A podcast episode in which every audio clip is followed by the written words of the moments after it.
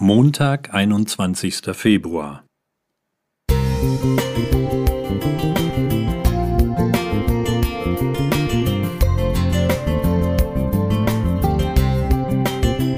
Ein kleiner Lichtblick für den Tag.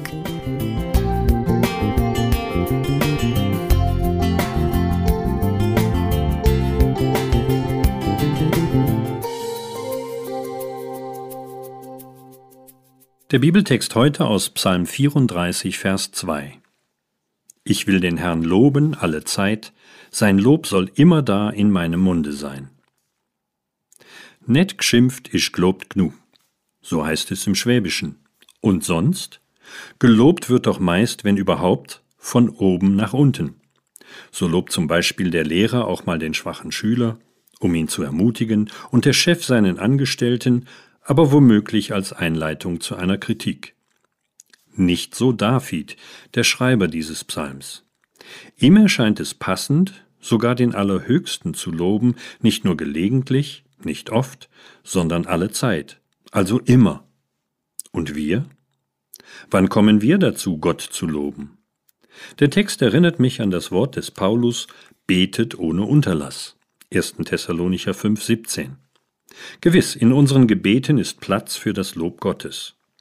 Üblicherweise beginnen wir mit einem Dank, ehe wir zu unseren ausführlichen Bitten überleiten. Vielleicht könnten wir dazwischen ja ein paar weitere lobende Worte einbauen. Unsere Lieder im Gottesdienst sind auch eine gute Gelegenheit zum Loben, wenn wir sie nicht formal und gedankenlos absingen. Aber alle Zeit und immer da? Manchmal hört man, unser ganzes Leben soll ein Lob Gottes sein. Sehr gut formuliert und auch gut gemeint, aber machen wir es uns damit nicht zu einfach?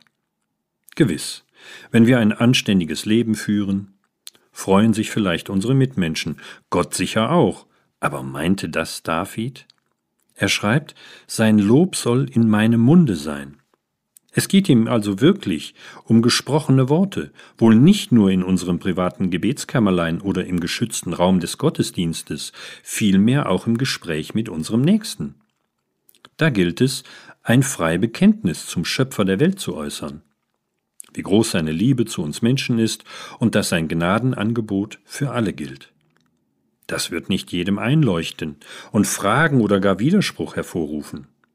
Doch ein persönliches Zeugnis von der dankbar erfahrenen göttlichen Hilfe und Führung vermag Herzen anzurühren.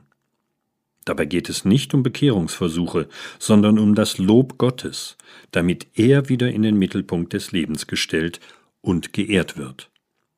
Joachim Kappler